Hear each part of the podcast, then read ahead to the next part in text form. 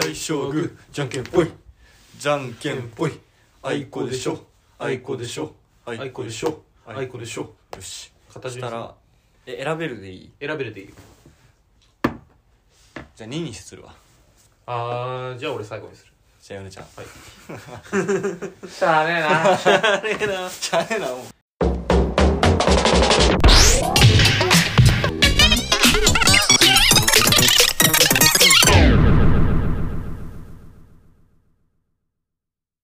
まあねうん。今更ですけどうん。2021 1年のベスト。まあ確かに。うん。なんかあの一応さノートであの俺がベストのコンテンツ10個上げて返したね。打順を作るっていうのを書いてて、うん。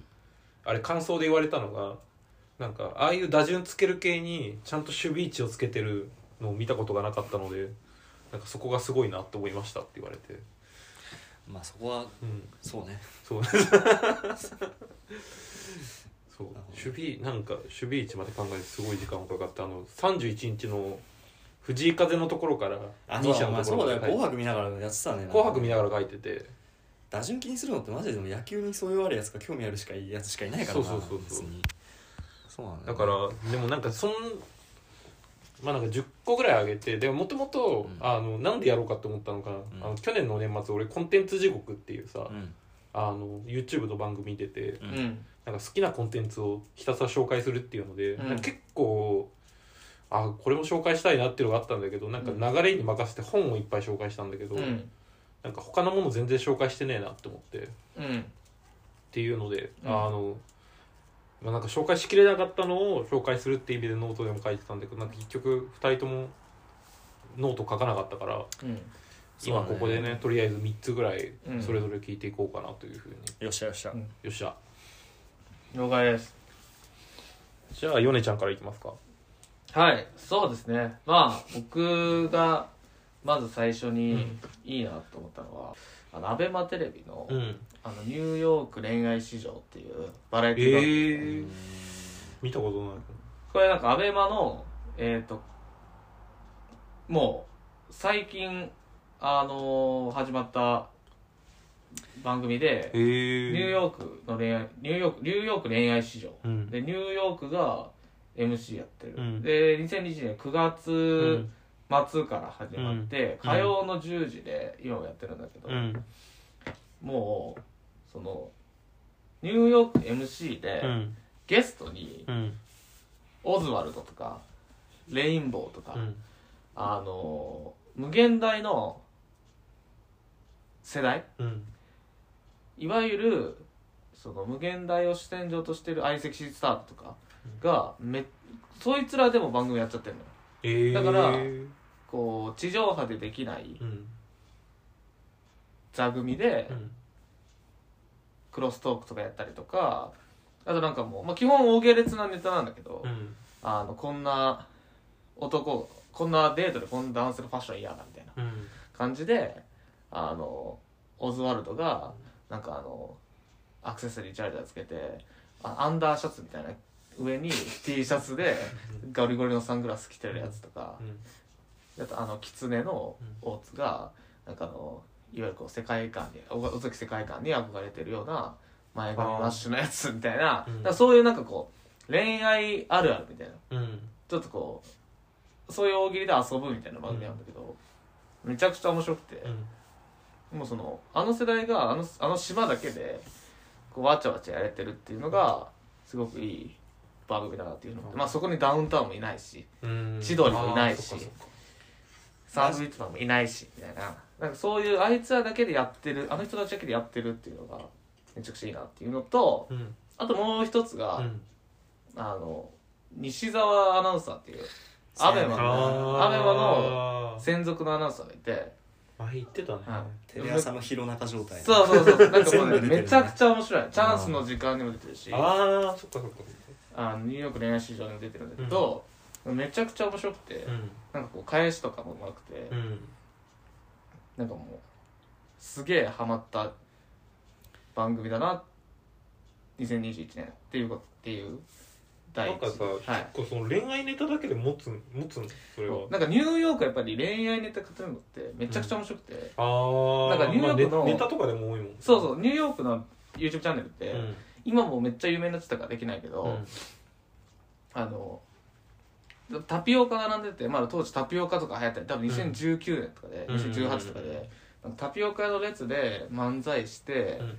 あの前の女子高生を笑わせられるかとか、うん。あとは新宿駅前で、あの待ち合わせしてるサークルの中に、全く水知らぬの ニューヨークの2人が入っていってそれであのそのまま飲み会中はカメラ回せないから、音声だけ直しといて、飲み会を盛り上げられるかみたいな、どう考えても30代の2人が行って、その第一の瞬間飲み会を盛り上げられるかみたいなのとか、あと相席屋に行って、あのそこでうん。あの女の子を盛り上げられるかみたいなことしてて、もうああいうの結構走りっていうか、うんで実際できなくなっでてぐらいのタイミングでそうそうそうそう。もう売れちゃってそうコロナになって、やっぱニューヨーク売れたのってコロナ以降だから。そうだよね。うん、やっぱりコロナになった後ニューヨークしっかり売れて、うん。M1 にも2000もうその M1 に出るとかもう全然前だから、うん。そういう機会あそっかそっかそっか。なんかその頃のあの一番ニューヨークチャンネルが、うん。もうあの吉本の劇場うん。マップみたいな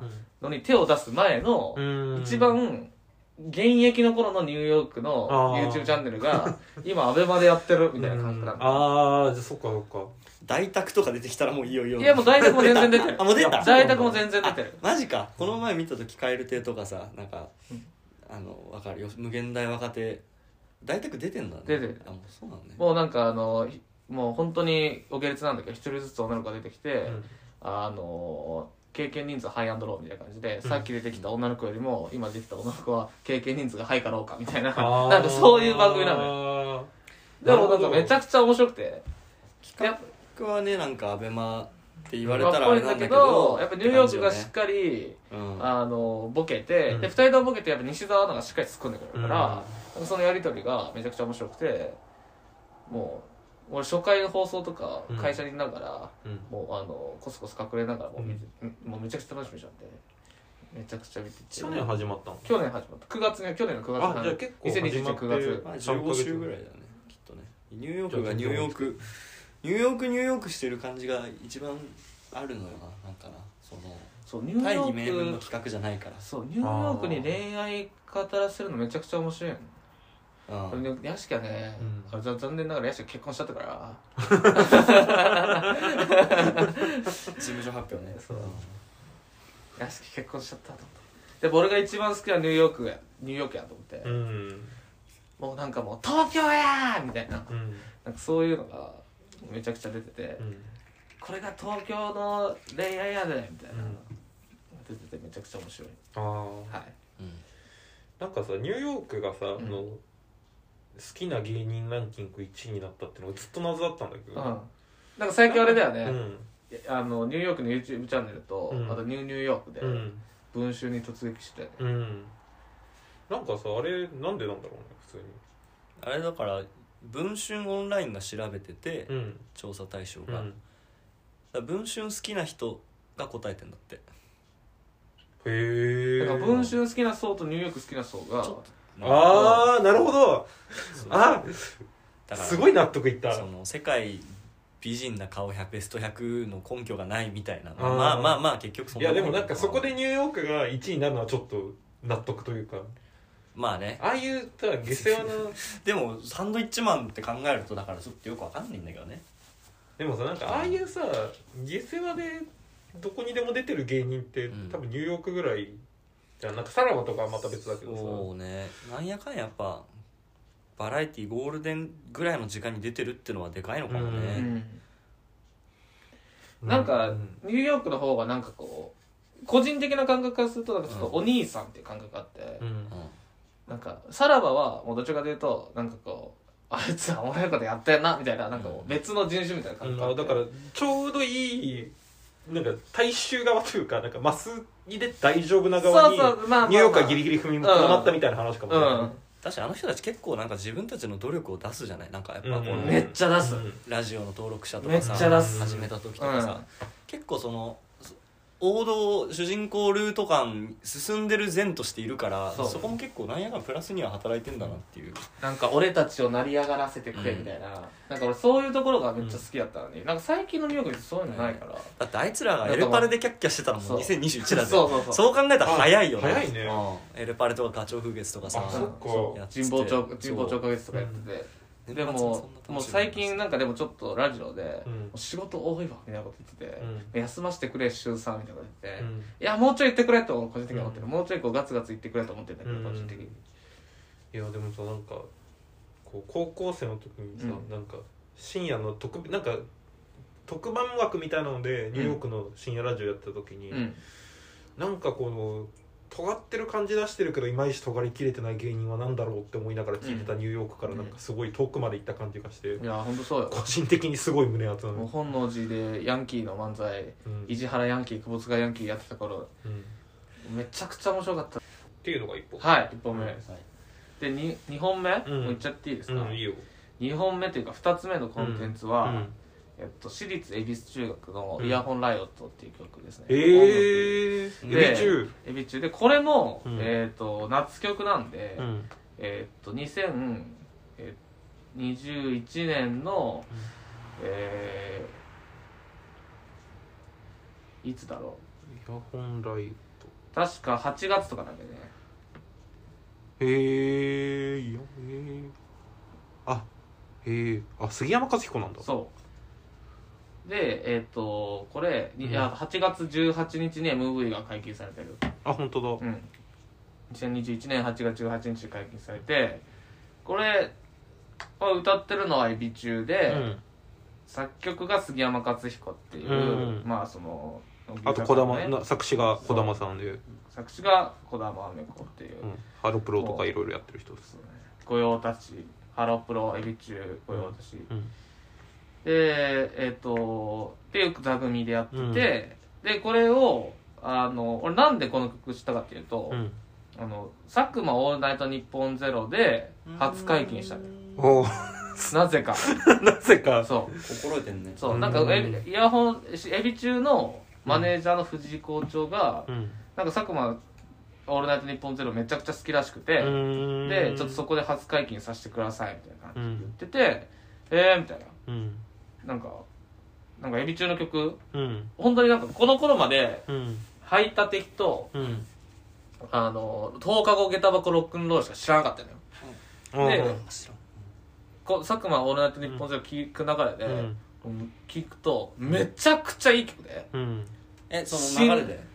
なんかそう流れで初解禁しますって言った後に、はいはいはい。佐久間さんが、うん。めちゃくちゃいい曲でもう死ぬほどいい曲で、もうでこれい俺そのその後にもうエビ中ちょっとハマっちゃって、うん。この曲どうやってできたんやみたいな感じになって、うん。で本当にあの「アイアイ」とかが抜けたとか、うん。なんかこうそういうことはしてたけどう。ん。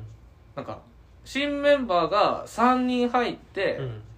初めての曲らしいのうん。でえっとその俺もう名前空で言うんだけど国母ゆなちゃんと、えっ、とえーあれ？ちょっと待ってでえーと名前ください名前が出てこん、うん。えー、国母ゆなちゃんだけは知ってる。うん。でえっ、と、まあ、2人ぐらいねあと、うん。さ桜木ココナちゃんと,、えー、ともう一人いるんだけど、うん。でこの国母ゆなちゃんって子が踊り踊ぜひ？オードリーぜひ会ってほしい人がいるんです、うん。で昔手羽先の食べ方がうまい。4歳児っていうので 出たことがある子そでんなことはそそそんな回あったの？その子がもう全然前10年ぐらい前、えで14歳か15歳になってうん。エビ中入ったの。すごっ。で当時なんかちょっとこうなんか当時というかなんか YouTube で結構再生回数回ってて、うん。だろうね。そう。すすごいね。うん。実は出てたんですよ。俺もなんか YouTube で見て記憶あって「うん。えあの子エビ中に入ったんや」みたいな。愛知県だな。はい。確かに手羽先だもん。でそういうそういうのもありつつ、うん。で曲もめちゃくちゃこうあのいい曲で、うん。これをどうやってうん。なんかこうライブとかで歌うなんかライブで歌うの結構編曲はだいぶ聴いてて、ほうほうほうほこサウンドのこうなんかエフェクトが結構、うんへえ。ほ豊富にあって、うん。これライブでどうやって歌うんやろううと思って、なんかこれは多分ライブのパフォーマンスが高い、うん。多分エビ中でしかやれやれない曲やろな、うんなんかこれぐらい密度の濃いうん。歌をアイドルが歌えるんやみたいな、うん。いいなと思って、へであのそれもまあ毎年年末にやってる、えうん。あのアイドル楽曲大賞で、うん。まあ、メジャー部門でまあもうやっぱり1位取ってて。あそうなんだ。そう。本当にいい曲うん。だなと思って。でその後もエビ中ハマっちゃって、うん。もうあの児玉あめこさんの23回目の「サマーナイト」とか、うん。もう「誘惑したいや」とか、もうめちゃくちゃ曲いいやん。うん頑張ってもう一通りあと、えー、シンガローシンガーさんっていう、うん。ミセスグリーンアップルのうん。大森うんさん書いた曲とか、あと「シェイクっていう、うん。ポルカドット・スティングレイの,、うん。あのボーカルの人がうん。書いた曲とか、あと、えーあれやね、あのマカロニ鉛筆の服部を書いたうん「愛のレンタル。愛のレンタル」とか、あなんかちゃんとそういうバンドシーンのうん。トップランナーたちがうん。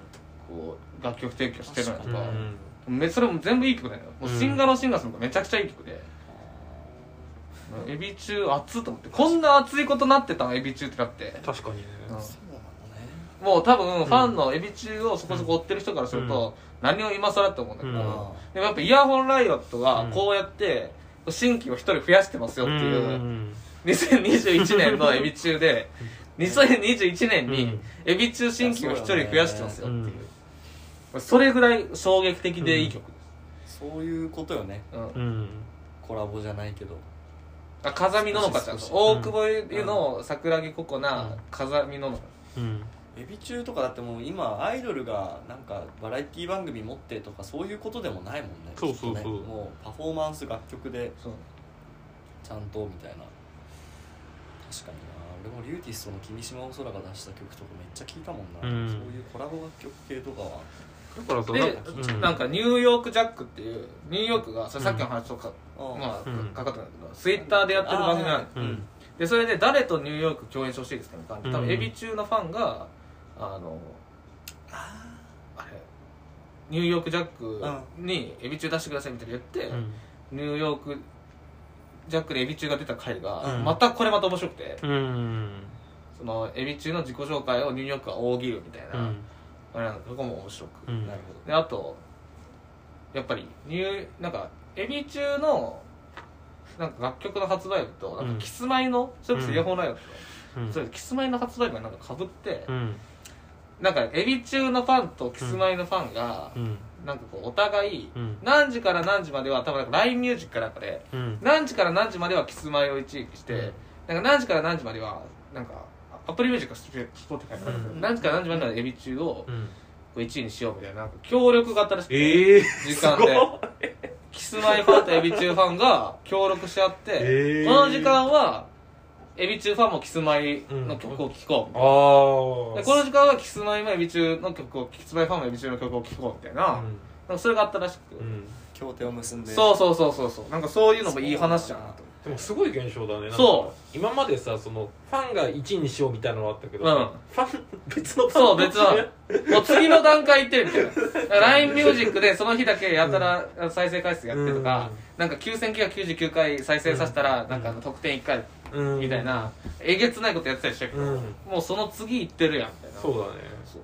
確かっていうなんかこうエピソード込みでなんかいい話だなと思って、にあイヤホンライブに。あいい話いい話だね。あなんかさ今 Spotify で見たらさ、うん。なんかなるほどって思ったのがさ、うん。あのそのさっきヨネちゃんが挙げたあのマカロニ鉛筆とかが提供してるさ、はいはい。アルバムのさあうん。のプレイリストの,、はいはあのちゃんと楽曲名にプロデューサータグがついてるのがすごいよくてちょっとこのえ？あのプロデューサータグほらあのプロデューサータグって言ってたまにラッパーとかがやるんだけどあのトラトラックメイキングした人をこういうふうにクレジットする、あ曲名にクレジットするっていうのがああジャンプのね石石崎ひゅういそうそうとか、はいはいはい。いやジあャンプめっちゃいい。とかなんかそういう、うん。なんかこういうのも新しいなっていうのがあったりとか、あと思い出してたらなんかなんでエビ中知ったんだろうって思った時に、うん。なんかもともとももクロの妹分として売り出されててでなんかでそれでなんかあのメジャーデビューをしないとこのままインディーで埋もれ埋もれ埋もれちゃうみたいなの売り方で、うん。なんか最初のアルバムかなんかが「エビ中の絶版ベスト」っていうタイトルで、うん。でなんか結構そういうでなんか仮契約のシンデレラとかもはいはいはいはい。なんかメジャーデビュー仮契約とか結構なんか戦略的にそういうのやってるイメージがあって、うん。なんかそういうところからうん。なんかあので「金八」ってアルバムとかだとあのキートークとかうん。フリップハイプとかがコラボしてなんか結構そういう戦略的にいろいろやってるんだなっていうイメージがあったりとかしてでうん。なんか一回さメンバーの方が一人亡くなられたみたいなので、うんうんうん。なんかそういういろいろストーリー性とかまあなんかストーリー性って言っていいのか分かんないけどありつつなんか今どういう段階なんだろうなって思ったら結構本格的にいろいろやってるんだ、うんなんかすごいびっくりというかなんかちゃんと10年ぐらい生き残ってるのがすごいなと思って、うんうんうんうんいやめちゃくちゃでも、うん。やっぱそのいももクロの妹分というふうに売り出されてた、うん。あの当時と、うん。もう今のあの、うん。エビ中は、もう全然違う、うん。うんエビ中とかスタダだけど、うん。なんかそういうあんまりイメージとかがない中で、うん。エビ中がここで 一つ抜けてきたのはなんかうん。すごい面白いというかなんかね結構かわまた何か新しいことをやるんじゃないかなっていう気は今は今の話を聞いて思いました。もうこんなのエビ中を追ってる人からすると、何を今更って言うかもしれないんだけどそうだね。もう改めて、あの声を大にして言ったけど、うん。あれはアイドルじゃねえんよっていう。アイドルのパフォーマンスじゃねえんよっていう。なんかあれだよね。う長らく最近聞いてなかったあのはい。これ6年前とかでもギリ聞かなかったぐらいのセリフだよね。好きなアイドルをす一歩目のあれかもしれない。あれかもしれない。あーこれはアイドルじゃねえって褒めるね。あのクオリティが。リリッシュが急に楽器を持たないパンクバンドって言われるようになった時と同じのね。いやちょっと。アイドル側がアイドルじゃありません。を売りにするとしたらちょっともう古い。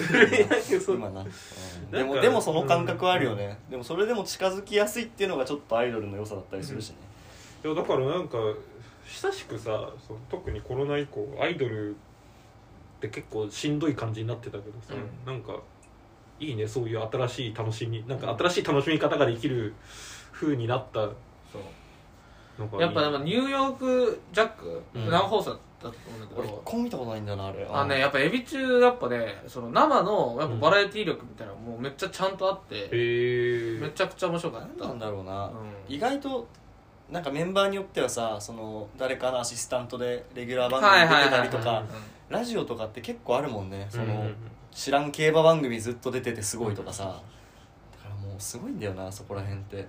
あでもなんかちょっと今のはちょっとニューヨークがすごいかもしれな。い ニューヨークそれこそさあの指原が作ったあの、イコラブの意味とかああれも MC やっててやさってたやって A マスとかずっとなんかイコの移動ですか？あの A マスがずっとお姉ちゃんやってたのに。A マスがもともとイコラブとノイミの番組を CS かなんかでやってるの、えででも地上波に行った瞬間にニューヨークのになって なんやねんそう。A マスがなんやねんっつって。そりゃそりゃなんやねん。かわいいかわい。い妹たちが 芸能人行きたいっつってる男に。で A マスが、あのイコラブとノイミのメンバーお前ら今全員空でやるかみたいな、うん。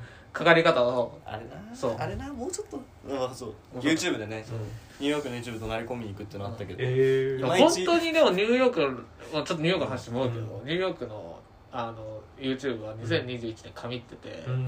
あのニューラジオっていう、うん。毎週日曜の,、うん。あの10時から10時半かうん。やってる、あのニューヨークニューラジオっていうラジオがあるんだけどそれの5月2日間俺、うん。もう忘れない。すごい。2020年5月2日間やって。それなんか10最初10時半からやるんだけど、うん。あの3分前ぐらいから始め出したのよ生配信がはいはいえー。開始の前。あれみたいな。なんか半から始めるの。に、うん。あ10時からいつも。10時から11時半か、うん。10時から始めるのに、うん。なんか9時57分とかやはは始まって急に。え？みたいな。ラジオが？そうラジオが。ええそう今 YouTube ラジオだから。ああそうか。まあちょっと始まって「皆さん!」みたいなややすきが「皆さん今柴さんのツイッターが乗っ取られてます!」ああそれか。それ5月か。そう。あったな「いや柴さんのツイッターがラジオ始まる直前に乗っ取られました!」みたいなって、うんでもこれ画面見たらなんかモルティっていう MORT っていう島さんニューヨーク島さんのアカウント名が モルティでやってて。で「おい!」みたいな「どうなってんねん!」みたいな始まってうん。だんだんニューヨークの二人がうん。もうどうもこうなんかアカウントが戻らへんみたいなってなってそしてそのラジオを介して絶対このラジオを直前にアカウントを取ったっていうことは絶対リスナーやみたいな話になってきてニューヨークが「おいモルティ お前今アカウントを返すと俺らは何にもお前に報復はせえ。へん。今のうちはさモルティとか。説得し始めて呼びかけてそうそうそう。でもなんかなんかななんかドラゴンボールのトランクスかうん。なんかヒロアカのなんかアイコンになってて。え。おい、モルティ、いい加減にせえみたいな。一回その、あの、交渉したもあってな。モルティ、お前、吉本が黙ってねえぞみたいな。あれ生で見てたのかあれ生でめちゃくちゃ面白かっもうほんとモルティ一本縦軸でそう、あったもんねそう。モルティを一つずつ。呼 びいや、まだ残ってるから。いや、マジで神回。ニューヨへーークのニューラジオ5月2日。でもなんか前なんか前もというかいろんな人に話した気がするんだけど、うんあの OK ですが、うん。小学生の間でめちゃくちゃ流行ってる。本当か？本当本当。なんかあの 今芸能界でやってるの野田クリスタルしかいない。とそう思うだけどなんかラビットね。なんかキングオブコント終わった1週間後ぐらいに、うん。なんか結構その子持ちの先輩とかはいはいはから聞くのは、うん。その OK ですが、うん。お笑いでかつお笑い好きの人が聞く OK ですが小学校でめちゃくちゃ流行ってるらしいって話へを複数人から聞いてあマジだなと思ってたら、ててかなんでって思ってたら野田栗がそれを言ってたからなんか意外とみんなこっそり好きなんだなっていうのがあってなね。なんかそれも結構ニューヨーク強いなって思っはい。たの、っていうのが2本目です。4名あのあえっ、とニューヨークの話になってたけどエビ中が。エビ中が、はい。に、で、3本目が、はい。えっ、と、これちょっとタイトルがないんだけど、うん。えっと、メーテレニュース6月8日会。高須新党を作りたいリコール事務局長逮捕直前までの密着記者に語った政治への野心。メーテレ。これ YouTube に上がってるんですよメーテレチャンネルなんかメーテレのなんかニュースチャンネルみたいな感じで上がっててうん。6月8日に上がってたんだけど去年の。これないどういうどんなもんやっていう説明から入るとうん。あの高なんか名古屋市長と、うん。なんか高須うん。委員長が、うん。なんかあの大村知事のうん。リコール書の署名うんを集めたうんみたいなでその署名がうん。なんか何十万人とかが集まったんだけど、うん。あのそのなんか大部分がなんか重複とか、なんかこう不適切不適不適切なものやということで、あのそれを作っその署名を集めたとされる、うん。その大村あ高須委員長のをなんか活躍がげて、うん。新なんかこう新党を作ろうとしてた事務局長の人が、トカゲの尻尾切りにあって、うん。そいつが全部やりました。僕は知りません高須委員長言って、うん。そいつが切られた、うん。うん。うん。うん。でその切られた人にうん。直前までメーテルのカメラが密着しててええでなんかその旅館で取材してる時にうん。ドンドンドンってドアがあってえおすごい「すいません」みたいな「名古屋県警ですけど」みたいな入ってきて「あの今あのもうあの逮捕状を持ってきてるんで、えあのこのまま、うん。えっ、ともう行きます」みたいなうん。感じで「分かりました」みたいな。でその時々時に会う人も「分かりました」みたいな。うん。で着替えますみたいな感じで着替えて。うん。で出るっていうそこの一連の流れをもうドキュメントで撮ってへえでそれも面白いんだけどその生のライブ感っていうか、その警察に人が入ってこられる方にカメラがあるっていうのも面白いんだけど、もう一なんかこうそれに加えて面白いのが、その当事者のその人が、うん。なんかやっぱりちょっとキャラクターとしてちょっと面白くてうん。なんかこう高橋進藤を救いたいっていうか、なんかこうもう学生の頃から目立ちたがりあったみたいな。うん。でなんかこう何歳で議員になってうん。何回目で当選ししてうん。みたいな。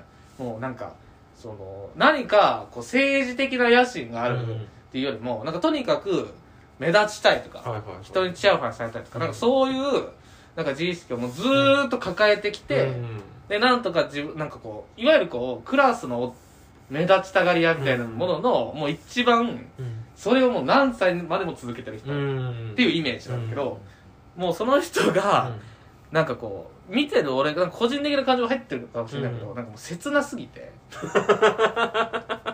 バカだなこいつっていうか、うん。こんなやつ許せねえっていうよりも、なんか切ねえと思って、うん。でその人はどうやら、うん。まあちょっと編集もあるかもしれないけど、はいはい。はい本当に高須委員長は日本を変えると思ってて、うん。で本当にこの人のために頑張りたい、うん。で本当にこの人のために力を尽くすことが、うん。自分もゆくゆくその人と一緒に上がっていって、うん。こうみんなの前に立てるような存在になれるんだって結構純粋に信じてる。はいはい。でも見てるこっち側からすると、そんなわけないやろっていうふうに思ってる、うん。でも高須委員長がなんかこう、どうまあ言ってしまえば、うん。まあなんかこうなんかなんていうの？二枚舌で、そんなにや、ね、あのこう、信念もない人だっていうふうにはさすがになんとなく分かってる、うん。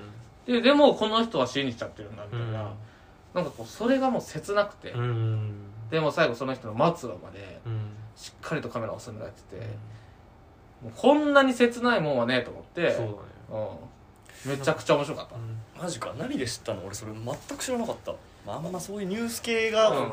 入ってくるようなタイムラインを持ってはいないけど、うん、にしても全く話題になってた？そのこれはなん動画かだよね。あのー俺個人的に、うん。あのこれ間違ってごめんなんだけど、うん。あのノンフィクションライターの高橋由紀さん、あはいはいはいはい。あのつけびの村の人そうそうそうとあとえっ、となんかそういうそのノンフィクション系の人をうん。何人かフォローしてて、うん。その流れでうん。知ったかな、うーん。面白いの転がってんだなやっぱり。本当になんかというか。ノンフィクションだしなんかあれだよね。そういう人ってどの業界にというかなんかうん対象と何かを変えればこうゴロゴロいるんだろうなっていうの確かにな、うん。聞いただけで面白いもんな、うん。絵が浮かぶというか、うん。普通逆だもんな。カメラ持ってる側が入ってくるもんな、うん。カメラのところに入ってきて一番嫌なの警察だもんうん。な、やっぱ警察もやっぱちょっとカメラちょっと下げてくださいとか言うわけよ、それとかもすげえ面白くて、うんメーテル側はそれどういうスタンスで取材してたんだろいやもうメーテルはもうシンプルうねに、もうその人がどういう人かということを追ってるっていうかその事件の一連の流れだったんだけどそのたま多分たまたまだと思うんだよね、ああすごいね。うん。そうなんですよね。あと誰だ？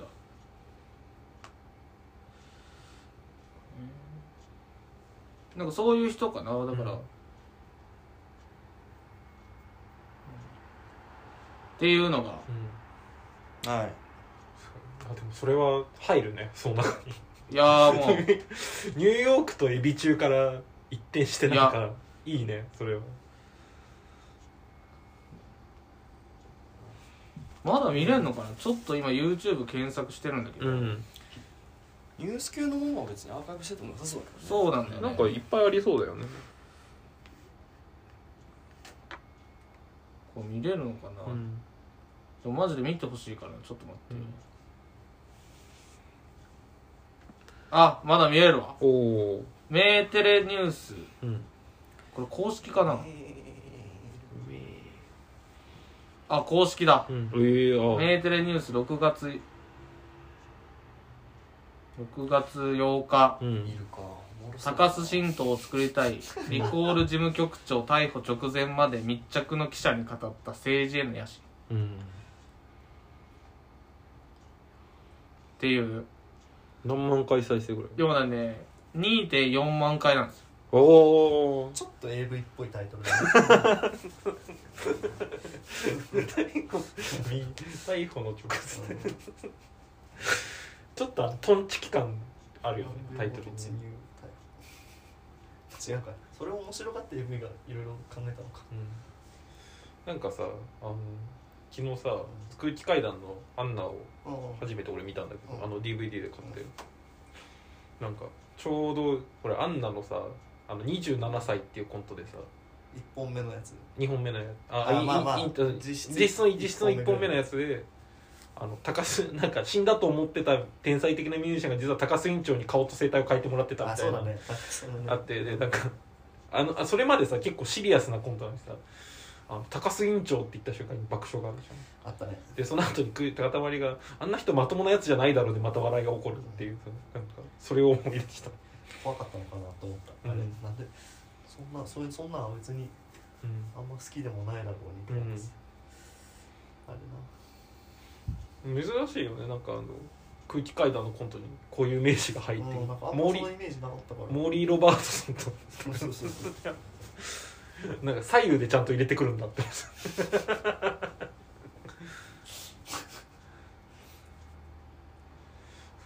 昨日うん本当にあの初めてあいアンナを見て。あー。面白かったでしょ。まあめっちゃ面白いよね。あれめっちゃ面白い。あんな面白かったよな。生で見てたら多分ベスト3に入れてたんだろうな。なんか普通にす普通にちょっと泣きそうになったもん最後のコントとか。まあね、うん。でも最後のコントは音楽がもうさ、うん。音楽が音楽なのよなって部分うん。多少ありますよ、ある。ていうかなんかまあなんかコントであの伏線回収の仕方がコントだから気持ちいいなっていうのはあっうん確かにたアンナの話になってしまいました。以上ですね以上三問はい。へえでもちょっと意外意外な3問だったね。まあそうですね、うん。まあちょっとお笑い散らしましたな。音楽あとまあドキュメント。うーん。な何を中心に見てたのヨネちゃん去年はもうでもネットフリックスっすよ。あそうだ。ね Netflix なんだけど でももう、なんかこういう3本なんか Netflix あげるのもなと思って。ちなみに Netflix だと何が面白い？ Netflix だとクリックベイトっていうあ知らない。あのサスペンスドラマがあって。どこ日本韓国？これはえっとねアメリカかな？イギリス、へー。イギリスか。イギリスだね。あ全然知らなかった。でえっとなんかどういう話かというと、うん。なんかあのある日、うん。ある男が、うん。あの私は、うんなんかこう女性を、うん。こうなんか性的に傷つけましたみたいな感じで、うん。あのっていう動画を、うんこうリンこうけ顔を練習聞かしてて、うん。そういうメッセージボードを持たされた、あの男がうん。500万この動画500万回再生いったらこいつが死ぬっていう動画がうん。出回るのよ。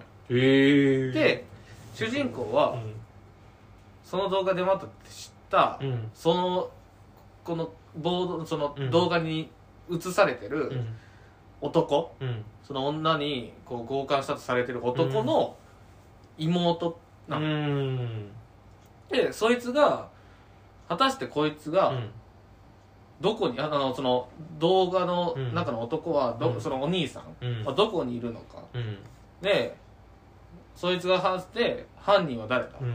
ていうのを探していくっていうへえのなんだけどこうまあちょっとこう動画の中の手がかりから、こう犯人を暴け出したりとかう、ん。そういう話。へえ面白そう。なんドラマシリーズ？ドラマでワンクールで、うん。でも全然短い。えっ、ー、と何話ぐらいだっけな。えー、ちょっと待ってよ。何話ぐらいだっけ、ベイトって何？クリクリでクリックベイトっていうのはそのいわゆるあなんかクリックさせるための記事みたいな。あそうなのあー意味なるそうそういうことを名詞的なそうそうそう。うん。呼びかけじゃなくて。えー8話ね。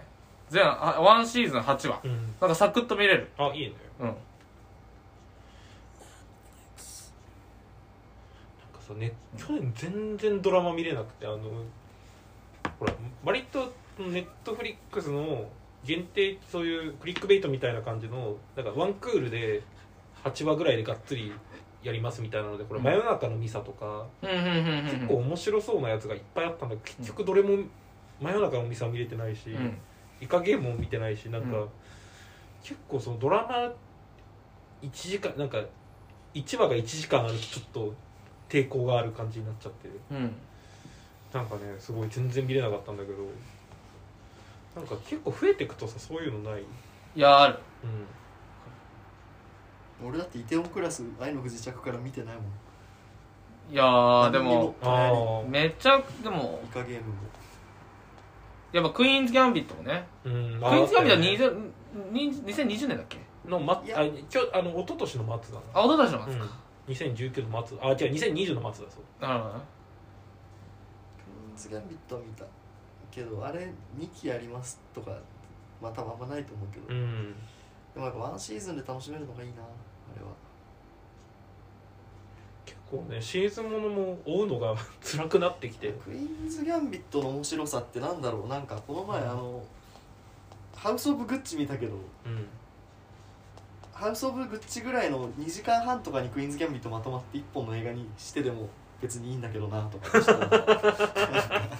これドラマにする意味あるみたいなそういう。のいやもう意味はうん。まあ結構まあ時間もねそうそう。幼少期から始まるからドラマにして全然いいんだけど、うん、結構満足感は意外とその1時間かけ8見ても2時間半でガツンと見てもあんま変わらないのかもしれないとか。だって別に来週を楽しみにするっていうその時間的なことではないじゃん。そうだよ、うん。今今のドラマ一気に配もそうだよ信されてるしさ、うんまあねでも、まあ、結局別に面白ければっていうのとあとまあだいぶ気分と気分もあるし口コミっちゅうか、まあ、こいつが言うんだったら見るかぐらいのことになんないと、なんとなくドラマ見るかはうん。ハードル高くなっちゃってるよなっていう気がする。ととか言いつつ俺あれだ。なんか見たドラマ思い出してたら、うん。マーベルのドラマシリーズと、うん。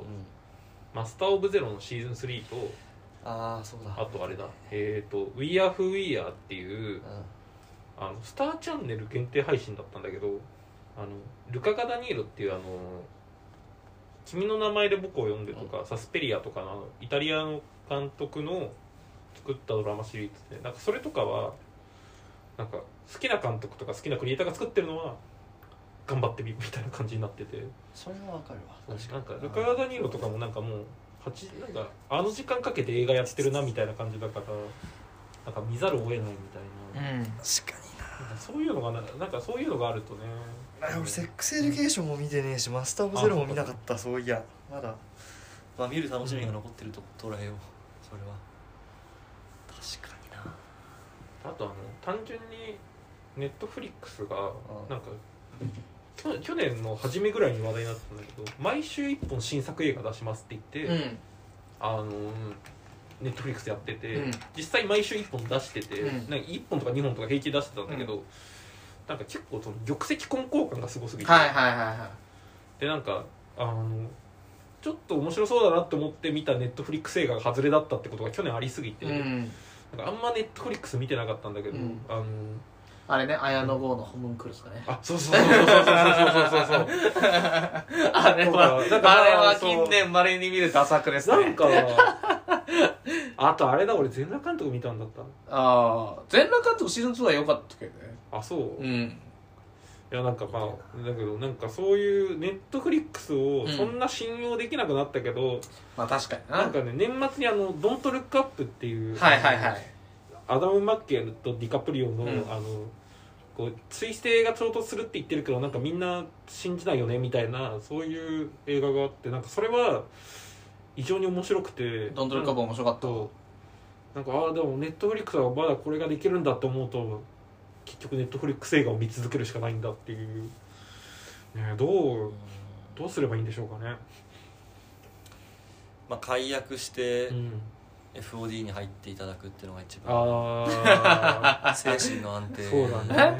良い。FOD は、ね、え日本であの俺ら3人しか入ってないという。いや。え？俺は入ってないから。そは嫌 UNEXT 一強のこの時代。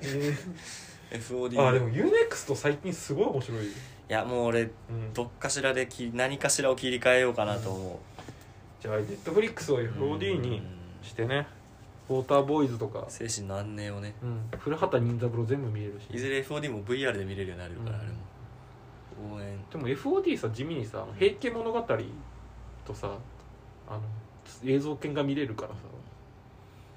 なんかそれでそれを見るために入ったって人たまにいる。映像系ネットフリックスで見るから。そっか今そっか。